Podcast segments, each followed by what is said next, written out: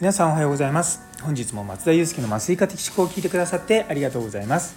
この放送は医療ビジネステクノロジーなどのいろいろを毎朝6時に発信していく番組となっております。本日は大麻の医療使用解禁ということをテーマにお話しさせていただきたいと思います。久々の医療の話です。1週間に1回ぐらいしか医療の話してない気がしますけどまあまあそれぐらいの医療の話になってますのでよかったら最後までお付き合いください。えー、そしてスタイフォローまだの方この機会にぜひよろしくお願いいたします。今日の放送を聞いて面白いと思った方からのコメントやいいねのほどもお待ちしております。というところでですね久々のタイマネタですよ。あの以前ですね相当前どれぐらい前なんだろう。1月8日の放送で医療大麻についてっていうのを話したんですね、まあ、あのサブタイトルで「大麻が合法化された国で3年半働いて思ったこと」ってあるんですけども。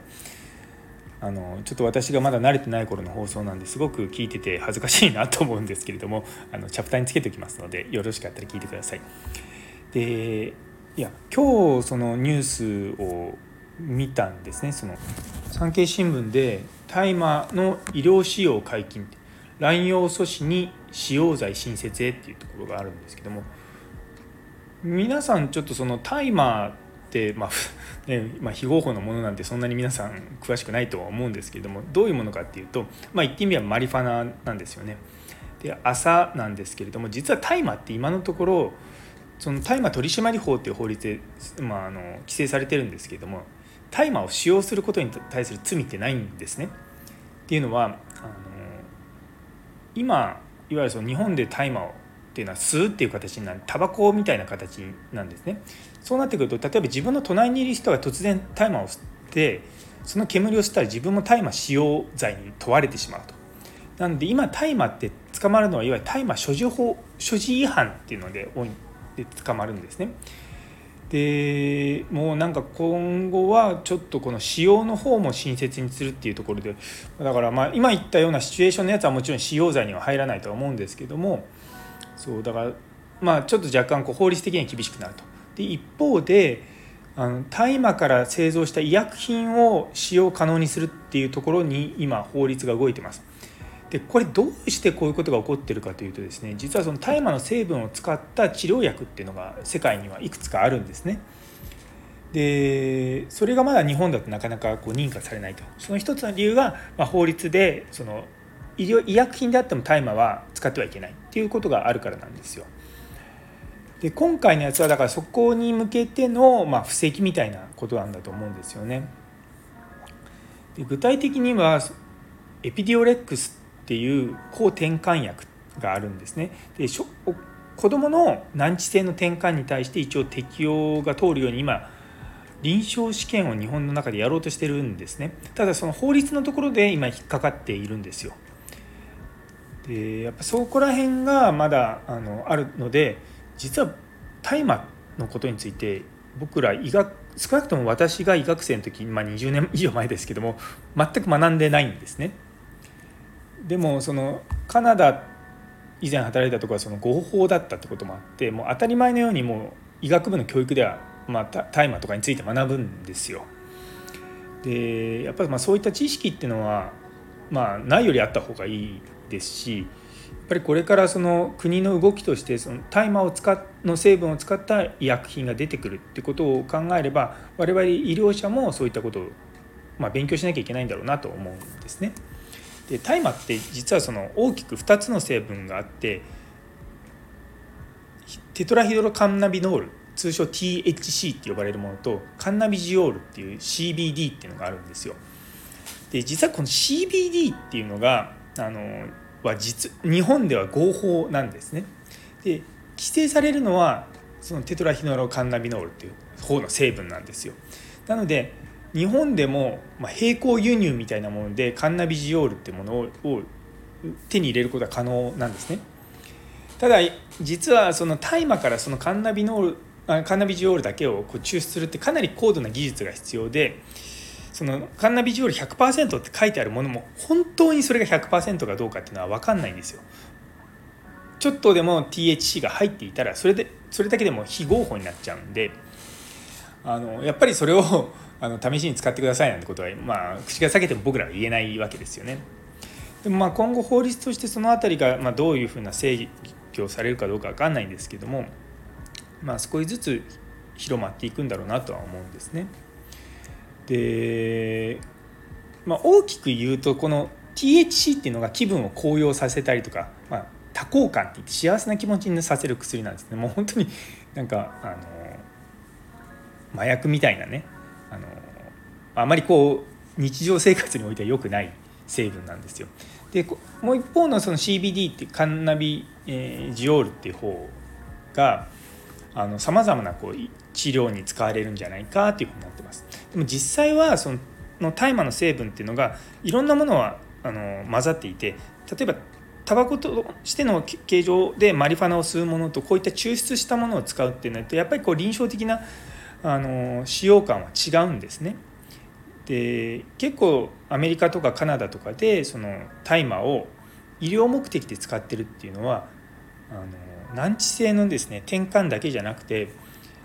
多発性硬化症っていう神経の病気であの出てくる痛みとかそれ以外にも慢性的なあの痛みとかあとがんの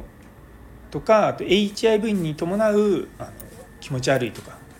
ものとかあと食欲が低下しちゃってでそれで頑張ってまあご飯食べましょうっていう時に食欲を増やすっていう時に使われるんですね。で私そのカナダにいた時はナビロンっていうその合成のカンナビノイドその合成のマリファナがあったんですよ。でそれを飲んでる患者さんとか、まあ、定期的にいらっしゃったんですね。でやっぱりそういった薬飲んでると麻酔の薬と、まあ、相互作用があって非常に麻酔自体もちょっと、まあ、調節が難しくなるんですよ、具体的にはあの痛み止めが効かなくなるくせに痛み止めの量がちょっと多いとすぐその痛み止めの副作用である呼吸の方に影響が出て呼吸が止まりやすくなっちゃうその僕ら的にはすごく悩ましいでも患者さんは目を覚ますと痛い痛いって言ってしまうっていうのがあっていやなかなかですねこう麻酔科医泣かせの薬なんですよ。でカナダでその僕がいたそのちょうど2017年に合法化されたんですね。でそれまでだそれそれまでって本当半年ぐらいしかなくてでそれまでの間患者さんとかにそのタバコを吸うかどうかって「ね、Do you smoke?」の後に「What kind of?」って言ってでマリファナかシガレットかっていうのをちゃんと聞かなきゃいけないっていうのをね前ちょっとどっかで話したかもしれないんですけどもその合法化される前はそのマリファナ吸ってますって言ったらそれはレクリエーショナルなパの目的なのかそれとも医療メディカルな目的なのかって聞いてたんですね。でそうするといや別に医者にちゃんと処方されてるわけじゃないからこれはレクリエーショナルっていうふうに言う人が多かったんですよ。でも合法化された後はですねみんな口を揃えてメディカルで使ってますって言うんですでもそれってよくよくちゃんと問診をするとですね医者から言われてつってるわけじゃないんですよ自分はこの薬あのそのタイママリファナを自分の精神を安定させるために使ってるからこれはメディカルな理由だって言うんですけどいやそれを今まで僕らじあのレクレクリエーショナルって言って、まあ、楽しみ的なものと言ってたんだけどなと思いながら、まあ、そういった乱れた乱れた世界って言い方も変ですけども、まあ、そういった状況なんですよね。でもやっぱりこう、まあ、僕ら医療者としてそういった薬の知識っていうのは常にアップデートしていかなきゃいけないですし、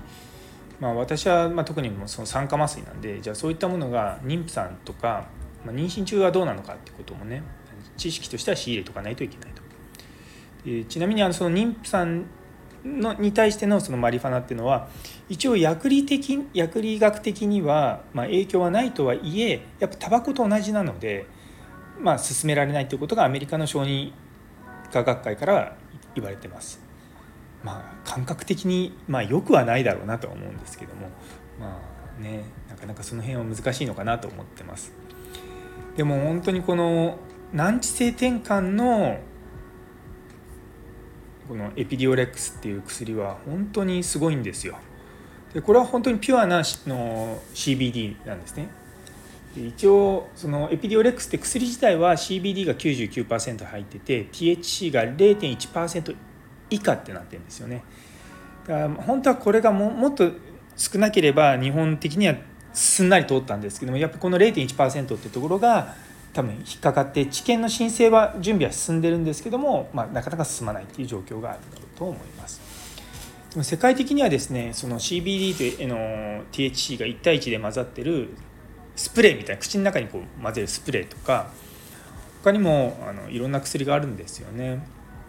なので、まあまあね、急にね日本にバーって入ってくることはないとは思うんですけどもちゃんと法律が整ってそこからまあね僕らで言えば例えば今麻薬を処方できるのはあの麻薬取り成功者っていうのがいるので、